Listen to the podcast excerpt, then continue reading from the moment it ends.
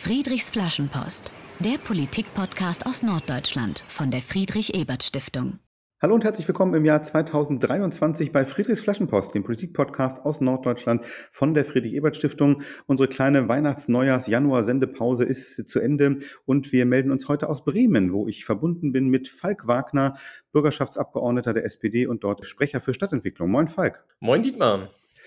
Freut mich, dass du äh, in unseren Podcast kommst und wir mit dir gleich über Bremen sprechen können. Nicht ganz zufällig äh, natürlich geht es jetzt um Bremen, weil ja dort in wenigen Monaten auch eine Wahl ansteht. Auch das wird natürlich Thema.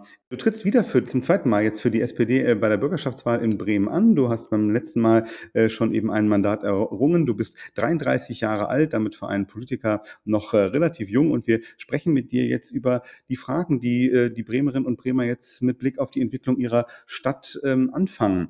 Vielleicht ähm, als erste Frage an dich eine kleine Rückschau. Wie gesagt, du bist jetzt vier Jahre äh, Abgeordneter der bremischen Bürgerschaft. Was, hat, was hat sich denn in Bremen in den letzten vier Jahren äh, so besonders entwickelt? Gucken wir vielleicht erstmal, was hat sich eigentlich besonders gut entwickelt aus deiner Wahrnehmung in den letzten Jahren? Oh, da machst du jetzt mit der Frage natürlich die Büchse der Pandora auf. Ne? Hast du dir Zeit genommen?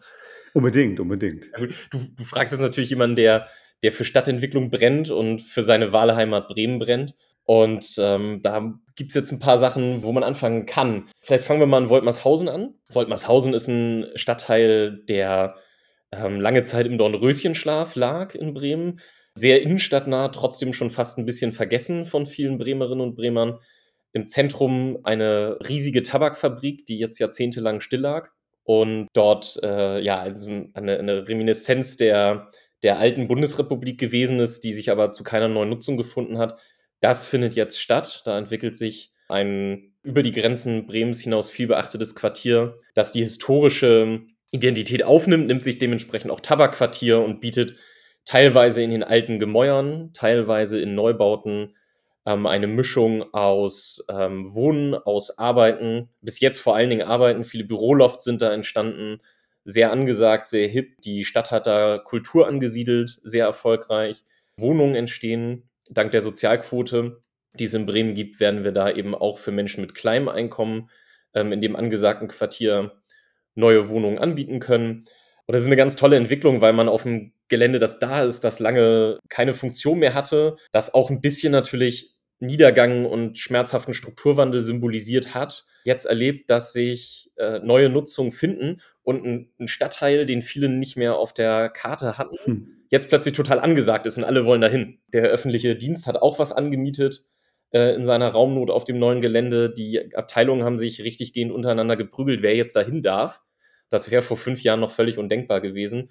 Und okay. ähm, alte Pusdorfer, so nennen die sich plattdeutsch selber, Pusdorfer und Pusdorferinnen, die selber noch die Tabakfabrik kennen und da gearbeitet haben, die sind jetzt einfach total stolz darauf, äh, was dort passiert. In den Gängen hängen alte Gemälde von, äh, also alte Fotografien aus den Zeiten der Tabakfabrik. Und äh, die sind einfach richtig stolz darauf, was mit ihrem Stadtteil passiert. Und das ist natürlich gerade für Sozialdemokratie auch was, wo einem das Herz aufgeht. Ja, klingt, äh, klingt, klingt gut, klingt spannend. Klingt auch vor allem so, als wenn du, also wenn du nicht in die Bürgerschaft wiedergewählt wirst, dann kannst du, glaube ich, Orts, Ortsbotschafter von Woltmarshausen werden. Ja. Du hast äh, mit, mit Begeisterung äh, da, davon erzählt. Ähm, das, das bringt mich zu einer Frage. Ich hab, fand es interessant, jetzt in, in eurem Wahlprogramm von der SPD geht es relativ viel um Quartiere. Quartiere sollen lebenswert sein. Also ist, ist das so ein, so ein Beispiel, was ihr unter Quartier versteht? So eine, eine Nachbarschaft von einer, von einer ehemaligen Fabrik, wo jetzt, wo jetzt viel passiert? Oder was ist mit dem Quartiersbegriff eigentlich gemeint? Ja, ich glaube, dahinter steckt kein wissenschaftlicher Quartiersbegriff. Da müsste man sich mal schlau lesen. Ähm, dahinter steckt ein gefühlter, ein subjektiver Quartiersbegriff. Ähm, so mein Viertel. Genau.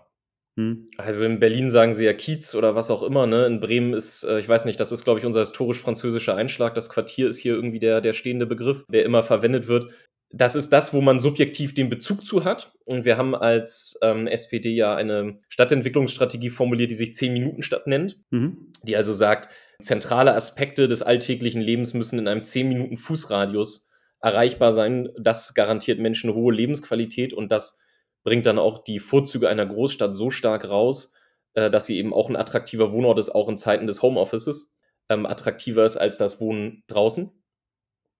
Und ähm, glaube, dass diese zehn Minuten auch diesen Quartiersbegriff relativ gut rüberbringen. Das ist eben Supermarkt, das ist Kita, Grundschule, das ist natürlich der Nahverkehr, das ist eine Kultureinrichtung, mhm. ähm, also ein dritter Ort in irgendeiner Form all diese Dinge. Ja, das, das fand ich total spannend. Also ich habe mir das auch äh, durchgelesen mit der 10-Minuten-Stadt. Ähm, also mhm. spontan, äh, als ich die Überschrift gelesen habe, dachte ich, okay, das geht mir um, um Bustaktung oder sowas. Ne? Das ist ja, äh, aber das ist eben nicht gemeint, du hast es gerade schon gesagt, und das heißt, dass man wirklich in, in der unmittelbaren eigenen Nachbarschaft äh, so viel Lebensqualität äh, innerhalb eben von 10 Minuten Fußweg wohlgemerkt, äh, du hast es gesagt, findet, ne? nicht nur eben Einkaufsmöglichkeiten und, und vielleicht noch einen Arzt, sondern eben auch, du sagst es, Freizeitangebote, Kulturangebote und sowas das heißt ja aber auf der anderen Seite auch, äh, ihr wollt Bremen sehr, sehr dezentral machen. Also wenn jeder Stadtteil so super ist, dann braucht ja keiner mehr die Innenstadt oder wie ist das zu verstehen? Nee, also das sind, das sind bestimmte Angebote definiert, die du wirklich im Alltag benötigst. Das heißt nicht, dass alle Angebote darin berücksichtigt sind. Also in 10-Minuten-Stadt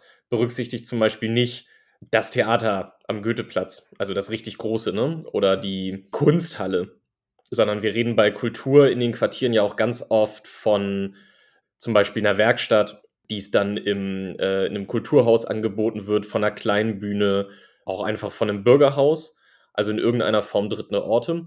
Und man sieht ja schon an der, daran, dass in die Aufzählung, was soll in zehn Minuten erreichbar sein, auch die Haltestelle des Nahverkehrs reinfällt. Mhm.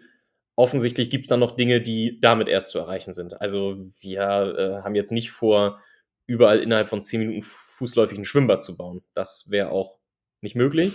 Wäre vielleicht auch energetisch nicht ganz so praktisch. Ja. Genau, es gibt weiterhin zentrale Angebote und gerade in der Innenstadt gibt es natürlich, äh, wird es dann natürlich eine Menge Sachen geben, die nur dort zu finden sind. Aber wir stellen eben fest, solche Dinge wie Supermarkt, wie Arzt, Apotheke, Kita und auch eben eine Form von Kulturangebot zum Beispiel, wenn die fußläufig erreichbar sind, dann nehmen die Menschen das als eine unglaublich hohe Lebensqualität wahr. Mhm. Und das kann man auch empirisch sehr gut nachvollziehen. Also da, wo das heute schon gut funktioniert, meistens dann in innenstadtnahen Stadtteilen, die historisch sehr dicht gebaut sind aus der Gründerzeit, das sind auch die begehrtesten Wohnlagen in unserer Stadt. Und äh, da werden die höchsten Mieten aufgerufen und viele Menschen bezahlen die auch sehr gerne, weil sie das eben als eine sehr hohe Lebensqualität empfinden. Und das lehrt uns, einerseits, wir müssen gucken, wie diese Stadtteile bezahlbar bleiben, aber andererseits eben auch, wir müssen gucken, wie wir diese Attraktivität in Bremen in die Fläche bekommen und auf die Quartiere ausweiten.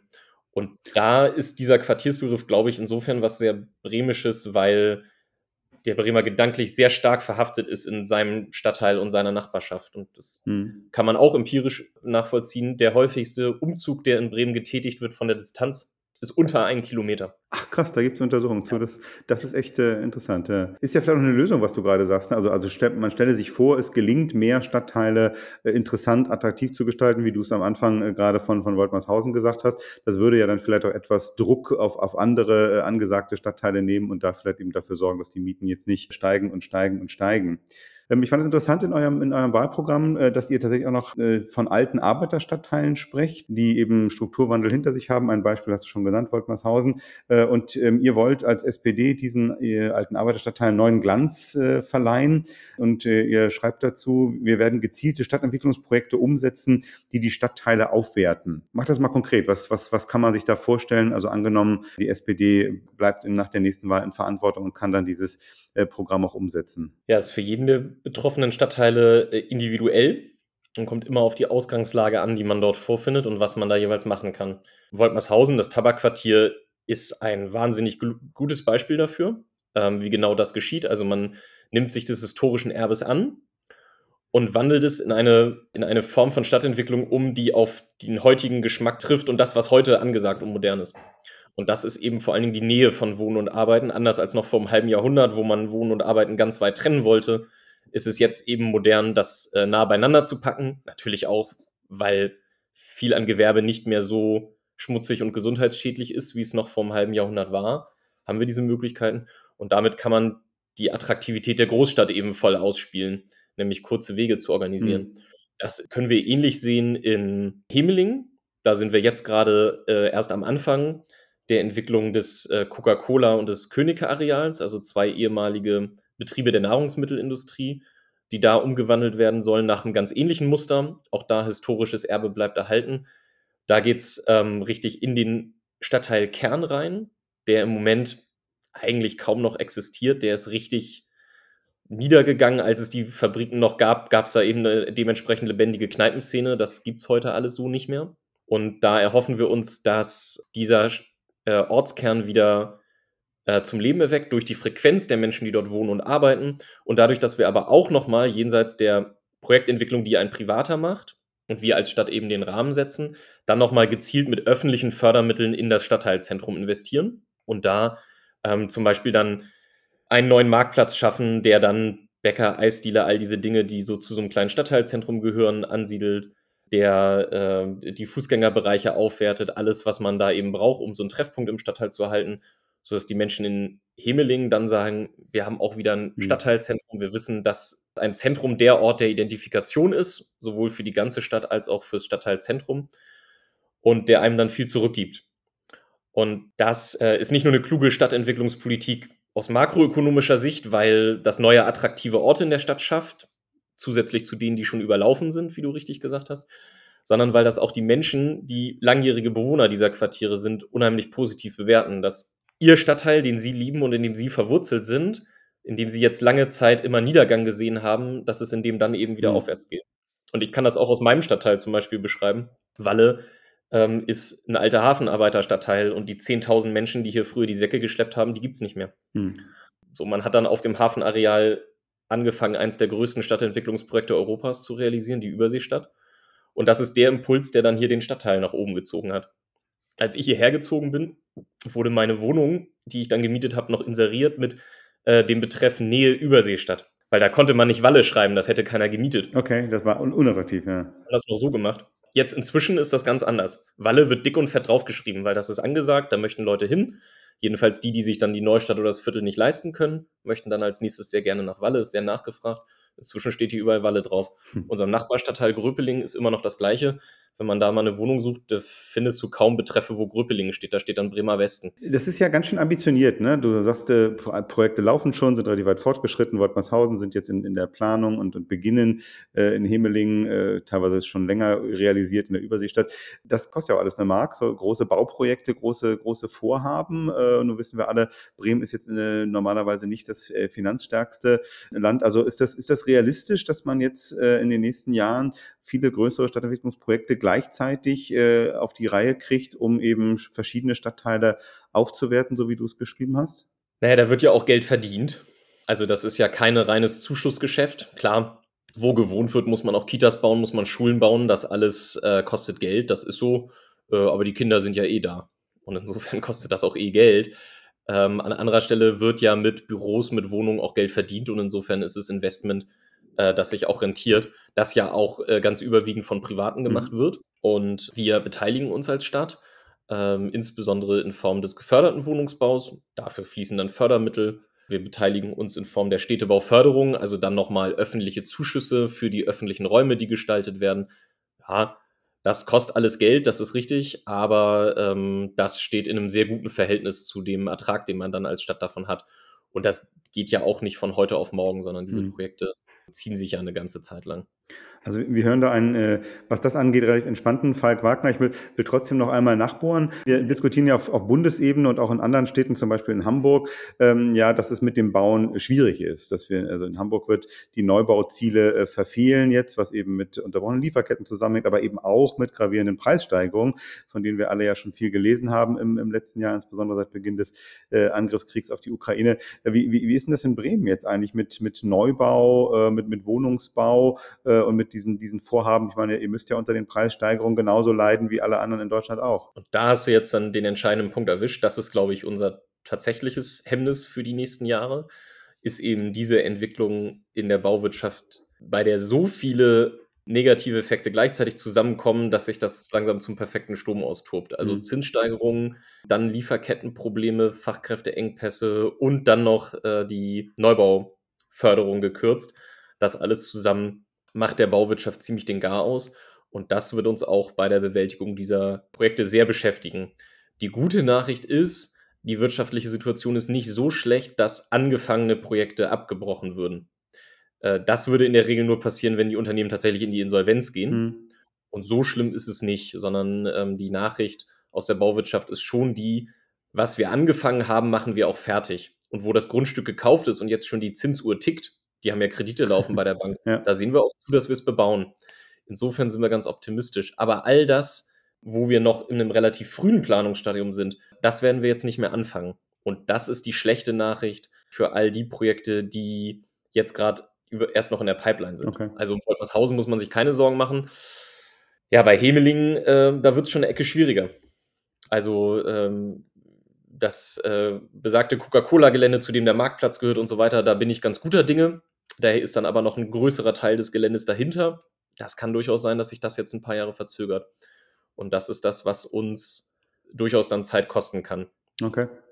Hm. Gut, aber also immerhin halten wir als, als gute Nachricht fest, was, was begonnen ist, wird auch, wird auch weitergemacht, wird auch fertiggestellt und ja, eventuell äh, schafft man dann aber doch etwas weniger von denen, die jetzt eher so im Ideenstadium sind. Ja, das muss sich vielleicht die nächsten paar Jahre zeigen. Also man wird das jetzt auf den Baustellen erstmal gar nicht sehen und insofern geht es jetzt erstmal ein paar Jahre weiter voran und die spannende Frage ist dann, wie ist die wirtschaftliche Lage in zwei, drei Jahren? Hm.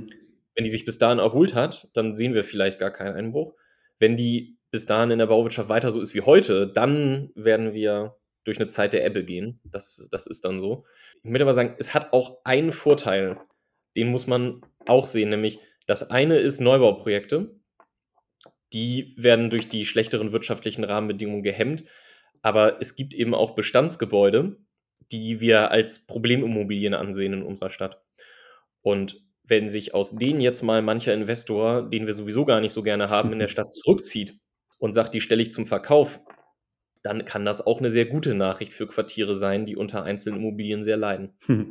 Das ist äh, interessant. Unsere, äh, der eine oder andere Stammhörer oder Stammhörerin erinnert sich jetzt vielleicht an unsere Folge mit, mit Brems Innensenator Ulrich Meurer vor einigen Monaten. Da haben wir ja auch über diese äh, ja, teilweise Schrottimmobilien und die Problematik damit äh, gesprochen. Und äh, also ich bin, mir sicher, Uli Meurer kauft mindestens ein Haus selber, wenn es äh, irgendwie geht, wenn, wenn, wenn da was zu machen ist. Ähm, ich will da noch ein, ein anderes Thema ansprechen, ähm, Verkehr. Du hast schon mal kurz erwähnt, klar, ÖPNV spielt spielt auch eine Rolle bei einer guten Stadtentwicklung, bei einer, bei einer lebenswerten Stadt, dass man auch gut von, von A nach B kommt. Wir hatten ja Ende letzten Jahres äh, eine Studie, eine kleine Studie gemacht, die war jetzt nicht repräsentativ für Bremen, aber wir haben mit einigen Bewohnerinnen und Bewohnern von Stadtteilen gesprochen, was sie so an Bremen mögen, was sie stört. Und am meisten hat sie gestört, zumindest die, mit denen wir gesprochen haben, eben die, die Verkehrspolitik. Also der, der, der größte Ärgerpunkt, den die Bremerinnen und Bremer zumindest uns gegenüber geäußert haben. Also ne, das die, die Klassiker von wegen schlechter, schlechter Koordinierung verschiedener Maßnahmen, aber eben auch gefühlt, dass das irgendwie die einseitige Bevorzugung von Fahrradfahrern und so. Also was, was kannst du sagen, was, was können, können die Bremerinnen und Bremer erwarten, damit vielleicht dieser Ärger ein bisschen nachlässt? Okay, direkt ins Wespennest. Immer. Also ich habe die Studie äh, mit Interesse gelesen und ich war auch äh, beeindruckt davon, wie deutlich äh, das Thema Verkehrspolitik rauskam. Und ihr habt ja auch geschrieben, ihr habt ja verschiedene äh, Stadtteiltypen, die für verschiedene Milieus äh, stehen sollen, interviewt. Und es war ja beeindruckend, dass ihr geschrieben habt, äh, die haben alle gesagt, dass sie die Verkehrspolitik ärgert. Also sozusagen von ähm, Stadtrand bis Stadtmitte. Ja, ich habe die einzelnen Stadtteile nicht mehr drauf, aber von, äh, von Viertel bis Blumenthal, also wirklich völlig unterschiedliche Sorten von, von Stadtteilen und Milieus haben das alle gesagt. Das ist schon beeindruckend und das spricht dafür, dass man es strategisch kommunikativ sehr schlecht angegangen hat. Und das ist, was eine Lehre für die Zukunft sein muss und sich verbessern muss. Ihr habt ja den Vergleich mit Hamburg gemacht. Und da hat man, finde ich, sehr schön gesehen, auch in Hamburg gab es Ärger über Verkehrspolitik. Und ich glaube, in jeder Großstadt ist Verkehrspolitik immer ein Thema, wo es viel Ärger gibt, weil da die Menschen auch einfach miteinander im Clinch sind. Der blödeste Verkehrsteilnehmer ist ja immer der vor einem und niemand selber. Das ist ein Stück weit normal. Aber das Maß an Ärger, das sich äh, in Bremen äh, da herauskristallisiert in eurer Studie, und das entspricht ja auch den Rückmeldungen, die wir bekommen am Infostand, einfach im Bürgergespräch und so, ist sehr stark ein konkretes Projekt gewesen, nämlich die Martini-Straße. Mhm. Die habt ihr in eurer Studie ja auch erwähnt. Ja. Also ich glaube, ich wurde auf nichts in dieser Legislaturperiode so oft angesprochen wie auf die Martini-Straße. Okay, krass. Man darf auch einfach sagen, das ist auch einfach von vorne bis hinten verguckt gewesen, was man da gemacht hat. Also man hat ja einen Verkehrsversuch durchgeführt, ähm, im Bewusstsein der Menschen meistens im Plural, weil ähm, sich die Streckenführung, die man da ausprobiert hat in der Straße, die haben sich dann zwischendurch auch immer noch mal geändert. Also alle, ich kann es nicht mehr sagen, alle drei, vier Wochen gab es eine andere Form von Streckenführung, immer mit Baustellenmarkierung und dementsprechend natürlich auch dem optischen Charme einer Baustelle. Und das Ganze wurde dann ja noch im Zuge der Innenstadtbelebung verpackt als eine Maßnahme zur Belebung der Innenstadt. Und andere Maßnahmen zur Belebung der Innenstadt haben ganz toll funktioniert. Die Lichtinszenierungen der historischen Gebäude zum Beispiel sind ein echter Renner, ein echtes Fotomotiv. Aber ähm, ja, diesen Baustellenscharme in der Martini-Straße, das hat nun keiner verstanden, wie das irgendwas dazu beitragen soll. Auch nicht, wenn da noch eine Surferwelle dazu aufgestellt wird und ein Aussichtsturm, äh, von dem aus man auf eine Straße gucken kann. Naja, die halt eine Durchgangsstraße ist. Das ist nicht die Postkartenansicht von Bremen und das wird sie auch nicht werden. Und ich glaube, das ist jetzt eine Lehre, die man daraus auch mal ziehen muss für die Zukunft. Also die Innenstadtbelebung vollzieht sich an den äh, Vorzeigestellen der Innenstadt und die Martini-Straße wird ihre Funktion als Durchgangsstraße behalten. Eine so eine Durchgangspassage braucht man. Die Frage ist dann jetzt auch geklärt. Dass man die Vierspurigkeit da weggenommen hat, das finde ich übrigens richtig. Das würde auch so bleiben. Also die Zeiten der großen Autotrassen mitten durch die Stadt sind vorbei. Das ist auch richtig so. Aber damit äh, kann man dann jetzt auch seinen Frieden schließen und ähm, es eine Lehre sein lassen, dass manche Dinge, die für Verkehrsplaner vielleicht total futuristisch und avantgardistisch und aufregend sind, für die meisten Menschen in dieser Stadt ähm, einfach nur für Kopfschütteln sorgen. Und das machen wir nicht wieder, würde ich sagen. Kann, kann ja auch ein Vorteil sein, wenn sich der Ärger so konkret an einem äh, Verkehrsprojekt äh, entzündet. Wenn man das dann äh, in den Griff bekommt, dann ist ja vielleicht auch der Gesamtärger dann deutlich geringer. Ganz herzlichen Dank für diesen ersten Teil des Gesprächs. Äh, Falk Wagner, Mitglied der bremischen Bürgerschaft, sitzt dort für die SPD-Fraktion, ist unter anderem Sprecher für das Thema Stadtentwicklung, was uns jetzt schon stark beschäftigt hat. Ähm, wir wollen ja in diesem Podcast immer auch ein klein bisschen den, den Menschen kennenlernen, mit dem wir hier gerade sprechen. Äh, du bist ja nicht einfach nur Profipolitiker und Stadtentwickler, Entwicklungsexperte, sondern ja auch äh, Falk Wagner aus Bremen. Und äh, wir machen jetzt immer am Anfang mit diesem kleinen Spiel. Friedrich fragt unseren Entweder-Oder-Fragen. Äh, du musst also jetzt spontan ohne große Erklärung ähm, antworten. Legen wir los. Ähm, äh, kochst du lieber selbst oder gehst du lieber ins Restaurant? Koche lieber selbst. Wenn du frei hast, aktiv werden oder Füße hochlegen? Aktiv werden. Läuft bei dir im Fernsehen eher ein Spielfilm oder eine politische Talkshow? Oh, auf gar keinen Fall die Talkshow. das, das, war, das war glaubhaft, das war glaubhaft. An der Film. Ähm, äh, Im Urlaub, so, so ganz naturnah, also vielleicht so Camping äh, oder eher so ein luxuriöser, schickes Hotel? Strandurlaub, 100 Prozent. Strandurlaub, okay. Ähm, wenn der äh, Hunger mal schnell gestillt werden muss, Pommes oder Fischbrötchen? Na, mit Pommes komme ich nicht über die Runden. Fischbrötchen. da musst du schon ein bisschen nachdenken, alles klar. Ähm, wie, wie, sieht dein Büro aus? Äh, so kreatives Chaos oder alles ordentlich an seinem Platz? Mm, ja, 100% geordnet. Ich bin nicht das Genie, das das Chaos überblickt, sondern okay. Ordnung pur. Wir, wir, wir befragen deine Kollegen getrennt von dir. Ähm, was, was, was, was muss in Bremen dringender gebaut werden? Ähm, neue Wohnungen oder neue Linien für den ÖPNV? Ja, das ist natürlich hart, weil das eine oder das andere, also eine oder das andere macht natürlich wenig Sinn, ne? Hm. Mhm. Ähm, ja, ich würde sagen, äh, Bremen hat noch viel Potenzial da zu bauen, wo schon ÖPNV ist. Insofern nehme ich die Wohnung. Nehmen wir die Wohnung. Alles klar, vielen Dank. Ähm, ich hatte schon in der Anmoderation ähm, gesagt, du bist äh, Stand jetzt eben Abgeordneter, vor vier Jahren das erste Mal eingezogen, trittst jetzt aber auch äh, wieder an ähm, bei der Wahl im Mai. Ähm, wie, wie kam es dazu? Was hat dich bewogen, jetzt zu sagen, okay, das, das mache ich weiter? Ach, ich glaube, wenn man sich die sehr große Entscheidung überlegt hat, dafür zu kandidieren, äh, die war vor vier Jahren und sowas zu machen und sagen, Mensch, ich bin schon ganz lange politisch aktiv, aber jetzt macht man diesen sehr großen Schritt und geht von der Ehrenamtlichkeit auch zur Hauptamtlichkeit, dann ist die Wiederkandidatur ehrlich gesagt nicht mehr so ein großer Schritt, sondern es ist nur noch die Frage, hat einem das Spaß gemacht? Hat man den Eindruck, man ist erfolgreich und möchte weitermachen? Oder hat man den Eindruck, oh, das habe ich mir anders vorgestellt, aber das mhm. ist nichts für mich? Und letzteren habe ich zum Glück nicht, sondern ich habe ersteren. Ich glaube, dass ähm, ich durchaus dazu beitragen kann, dass Bremen bezahlbar bleibt und dass wir Quartiere so entwickeln, dass wir da als SPD-Fraktion ganz gut unterwegs sind, die Position zu formulieren. Gut, und dann macht man sich, naja gut, dann, ähm, wenn ich die Chance habe, wenn meine Partei mich da aufstellt und wenn dann am Ende ja. entscheiden sich die Bremerinnen und Bremer das so wollen, dann mache ich das auch gerne hm. nochmal vier Jahre, weil da steht noch ein bisschen was an. Und das habe ich wirklich, und das ist das Wichtigste, was ich gelernt habe in den letzten vier Jahren. Stadtentwicklung läuft verflucht langsam ab. also man, man, sieht immer erst in der Legislatur drauf, was man eigentlich gemacht ja, hat. Ja. Also mein Herzensprojekt ist ein Auszubildendenwohnheim. Hamburg ist da schon total toll. Für Bremen will ich es schaffen, dass wir jetzt äh, das erste bauen. Ähm, wir sind jetzt im Baugenehmigungsverfahren inzwischen. Mit ganz viel Glück schaffen wir noch einen Grundstein vor der Wahl, ansonsten kurz nach der Wahl. Mhm. Da habe ich jetzt die ganze Legislaturperiode dran gearbeitet. Vier, vier Jahre Arbeit an einer Grundsteinlegung. Ja, das, das glaube ich, dass das lange dauert. Das frustriert ja auch den einen oder die andere. Ähm, du hast gesagt, man, man macht weiter, wenn man, wenn man das Gefühl hat, man kann, man kann auch was bewegen. Man hat auch vielleicht mal einen äh, Erfolg gehabt in den, in den vier Jahren, die man Abgeordneter war. Was, was war so ein persönlicher Erfolg für dich? War das das Azubi-Haus oder?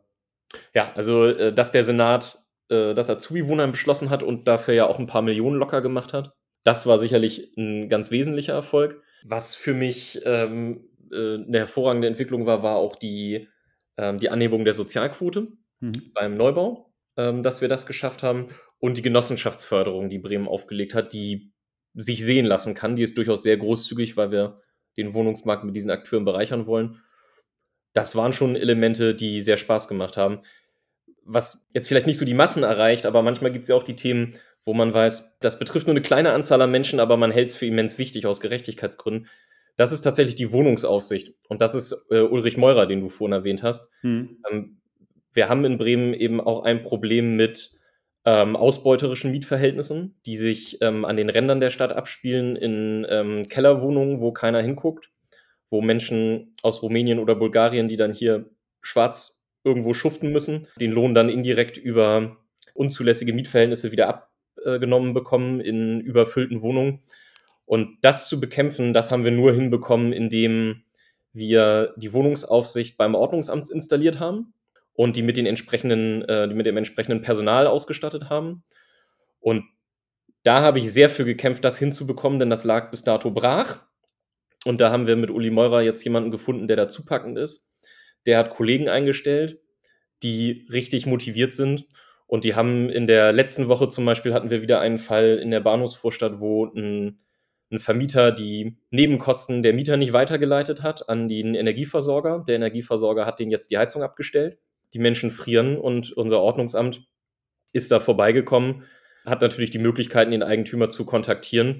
Und die haben auch nicht nur Zwangsgelder angedroht, sondern die sind dann auch mal zum Baumarkt gefahren, haben 20 Heizlüfter besorgt, ähm, um die Menschen da erstmal mit Wärme zu versorgen. Das wird alles dem Eigentümer in Rechnung gestellt. Im Zweifel tragen wir das als Schuld ins Grundbuch ein. Also das sind Sachen, wo man auch mal zeigen kann, im Kapitalismus ist nicht alles erlaubt. Wir leben in einer sozialen Marktwirtschaft mhm. und der Staat wird bestimmte Grenzen auch aufzeigen. Und das auch für Menschen, die sich normalerweise nicht wehren und die ähm, am Rande der Gesellschaft auch gerne mal vergessen sind. Und das setzen wir als Sozialdemokratie auch durch. Ähm, gute Geschichte, danke. Und ähm, wenn, wenn man die so zuhört, ehrlich gesagt, dann klingt jetzt gar nicht so, als wäre äh, wär in den vier Jahren, äh, äh klingt es so, als wäre in den vier Jahren durchaus eine ganze, ganze Menge passiert. Ähm, du hast vorhin gesagt, ähm, eigentlich war die große Entscheidung vor vier Jahren beim ersten Mal zu kandidieren. Nur ist ja aber nicht so, dass, dass Falk Wagner sich irgendwann beim Frühstücksei überlegt, auch ich werde mal Abgeordneter, sondern äh, das ist ja ein ganz schöner Weg, äh, also von, von deiner individuellen Entscheidung, mich interessiert dass ich kandidiere, bis, bis man dann äh, wirklich Abgeordneter der bremischen Bürgerschaft ist. Wie, wie, wie, wie war denn dieser, dieser Weg damals, diese große Entscheidung und dann der, der Weg hin wirklich zum Abgeordneten? Ja, ich glaube, das ist wahrscheinlich das, was die meisten Menschen erzählen. Da führt so eins zum anderen. Also du trittst ja in den seltensten Fällen in der Partei ein und sagst, ich möchte mal Abgeordneter werden. Hm. So, und wenn sind das nicht die sympathischsten Neueintritte? Ja, selten. Also ich bin als Schüler äh, Jungsozialist geworden aus ähm, äh, ganz anderen Beweggründen und das, da hatte ich äh, im Leben nichts mit Abgeordneter werden am Hut. Aber ich war immer ehrenamtlich engagiert und auch immer irgendwie in einem Umfeld von Jusos und Sozialdemokratie. Und das entwickelt sich dann so Stück für Stück weiter. Ich war nach den Jusos, nach der Juso-Zeit Ortsvereinsvorsitzender hier in Walle. Dann musste unser Unterbezirk neu besetzt werden. Dann hat man mich gefragt, kannst du das nicht machen? Dann habe ich das übernommen. Und dann war es irgendwie so eine Phase, wo man nach acht Stunden Arbeiten irgendwie quasi den Feierabend und das Wochenende immer mit der ehrenamtlichen Politikarbeit verbringt, dass man dann gesagt hat, naja, also eigentlich könnte ich es dann jetzt auch richtig machen. Und äh, so, das habe ich dann, mhm. dazu habe ich mich dann okay. eben entschieden. Auch weil man sagen muss, dass es hier in Bremen halt auch einfach besser in Lebenslage zu integrieren ist, weil wir ja ein Halbtagsparlament sind. Und ich muss ja, das, ja das jetzt in äh. eine weit entfernte Hauptstadt pendeln und bin da die ganze Woche und kann mein Kind nicht sehen, ja. sondern kann halt auch als äh, junger Vater um die 30 ähm, sowas problemlos integrieren. Ja, problemlos nicht, aber jedenfalls ähm, ohne die ganz großen Blessuren integrieren. Mhm. Das sieht man in der Bürgerschaft auch. Da sind eine ganze Reihe junge Männer und Frauen meines Alters, die sicherlich nicht Landtagsabgeordneter in einem Flächenland äh, werden würden. Ja. Äh, interessant, dass du das sagst, dass es durchaus Vorteile hat. Also einerseits natürlich die, die kurzen Wege, haben wir schon drüber gesprochen, aber auch dieses äh, Teilzeitparlament, was du angesprochen hast. Das ist ja äh, eben in, in, Bremen so, es ist in, in, Hamburg so, aber sonst in den meisten Landtagen, die wir kennen, das dann eben Vollzeit, Vollzeitstellen. Also du würdest sagen, das ist sogar was Positives, äh, dass man sozusagen neben dem Abgeordneten Tätigkeit im Abgeordnetenmandat noch, noch einen anderen Job haben muss? Das ist absolut was Positives. Das finde ich auch eine, eine große Errungenschaft. Ähm, bin mal gespannt, was die Berliner in ein paar Jahren sagen, die das jetzt ja abgeschafft haben. Hm. Gut, Berlin ist auch eine Ecke größer, muss man natürlich dazu sagen. Aber es ist vom, von der bremischen Verfassung ja gewollt, dass die Menschen mit beiden Beinen im Leben stehen, mit einem dann im Parlament und mit einem aber weiterhin in ihrem Arbeitsumfeld, ähm, dass sie also weiter die Erdung haben und weiter den Bezug zur Realität behalten und den Alltag eben direkt in die Volksvertretung reinbringen. Und ich glaube, hm das bereichert das schon sehr, wenn man das mal vergleicht mit allen Vorwürfen über Berliner Blase zum Beispiel, die es immer gibt beim Bundestag, ne, was natürlich ein sehr viel vom Durchschnittsbürger entfernterer Betrieb ist. Solche Vorwürfe hast du hier in Bremen in der Regel nicht, mhm. weil die Integration da doch ganz gut ist. Und ich glaube schon, dass das ein hoher Wert ist. Okay, interessant. Äh, eine, Ver, ja, eine Plädoyer für das äh, Bremer äh, Teilzeitparlament von Falk Wagner, selber Abgeordneter der bremischen Bürgerschaft und in der ähm, SPD-Fraktion unter anderem Sprecher für Stadtentwicklung. Ja, und, und wer dich kennt, Falk, der weiß, dass auch ähm, der Bremer, örtliche Bremer Fußballverein eine gewisse Rolle in deinem Leben spielt. Ähm, deswegen jetzt nochmal eine Frage, ganz ab von, von Politik. Was war eigentlich dein schönstes Erlebnis mit Werder Bremen? Mein schönstes Erlebnis mit Werder Bremen war ein Heimspiel gegen den ersten FC Köln 2010. Denn da war ich äh, auf einem Date mit meiner neuen Freundin, die ich damals kennengelernt habe. Und das ist meine heutige Frau. Und daran denke ich sehr gern zurück. Krass, äh, beim Date bei Werder Bremen. Das finde ich äh, einerseits mutig und andererseits äh, hat es ja geklappt. hat funktioniert. Der Hattrick von Pizarro, der dürfte geholfen haben. dann, äh, dann herzlichen Glückwunsch äh, nochmal äh, dazu. Dann, äh, du hast gerade schon im Vorgespräch gesagt, deine Frau hat heute Geburtstag.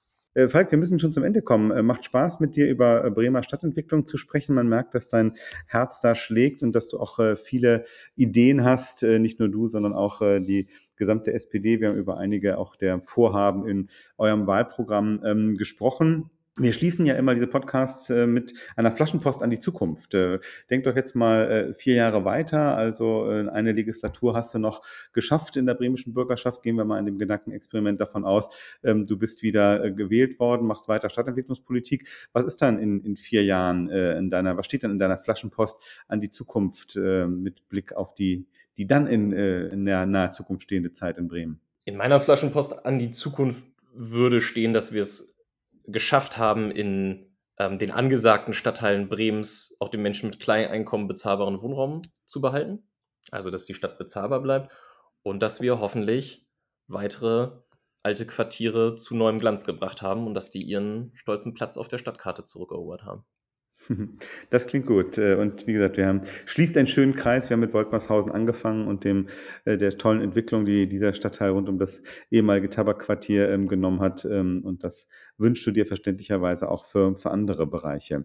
Ganz herzlichen Dank für deine Zeit und für den Einblick in die Stadtentwicklungspolitik, ähm, Falk Wagner. Ähm, alles äh, Gute natürlich für die vielen Vorhaben. Ich finde auch euer Azubi-Wohnheim ein spannendes Projekt. Von daher drücke ich da äh, die Daumen. Ich glaube, das ist auch nochmal ein wichtiger Punkt für, für Ausbildung in Bremen, wenn äh, ihr das schafft, dass das wirklich dann auch gebaut wird und bezahlbaren Wohnraum für ähm, Azubis bereitstellt. Also da finde ich eine, eine gute Sache.